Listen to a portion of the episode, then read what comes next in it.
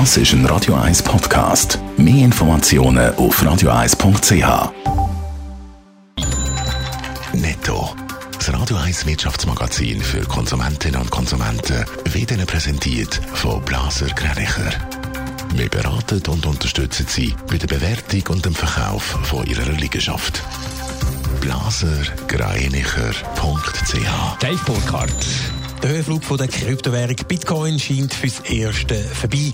Nachdem der Wert von einem Bitcoin am letzten Freitag noch auf 42.000 Dollar gestiegen ist, ist er in der Nacht auf heute wieder auf knapp 33.500 Dollar abgesackt. Schon gestern hat der Bitcoin 4.000 Dollar an Wert verloren gehabt.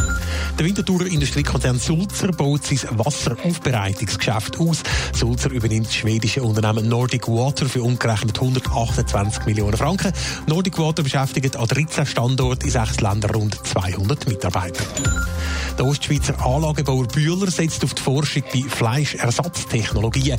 Dafür tut sich Bühler mit dem Deutschen Institut für Lebensmitteltechnik zusammen. Mit der Kooperation wollen die beiden die Forschung beschleunigen und neue Lösungen für eine nachhaltige Proteinproduktion entwickeln. Das soll langfristig die Umwelt und Landreserven schonen. Die Schweiz hat als Wirtschaftsstandort schon bessere Zeiten erlebt. Im internationalen Ranking verliert sie weiter an Terrain, Dave Burkhardt. 21 Wirtschaftsnationen hat das Mannheimer Wirtschaftsforschungsinstitut ZEW miteinander verglichen und dabei landet die Schweiz auf Platz 6. Das ist ein Platz schlechter als 2018, wo der Vergleich das letzte Mal gemacht worden ist.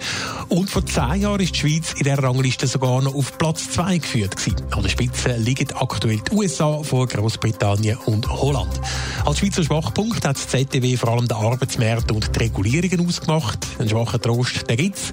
Deutschland schneidet noch deutlich, deutlich schlechter ab und landet auf Platz 17 von 21. Und für die Schweiz gibt es ja auch nicht nur schlechte Nachrichten. In gewissen Bereichen ist die Schweiz als Wirtschaftsstandort immer noch sehr attraktiv. Ja, Punkte kann die Schweiz unter anderem mit der Finanzierung oder auch bei den Energie Energiekosten und bei der Infrastruktur. Grösster Trumpf der sind aber immer noch die Steuern bei uns. Dort steht die Schweiz im internationalen Vergleich sogar zuoberst auf dem Podest. Aushuben sollte sich die Schweiz aber trotzdem nicht. Es holen einen Haufen Nationen gewaltig auf, so zum Beispiel Polen oder auch Tschechien.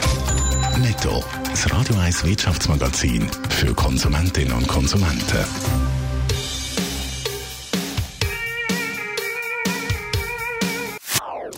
Das ist ein Radio 1 Podcast. Mehr Informationen auf radio1.ch.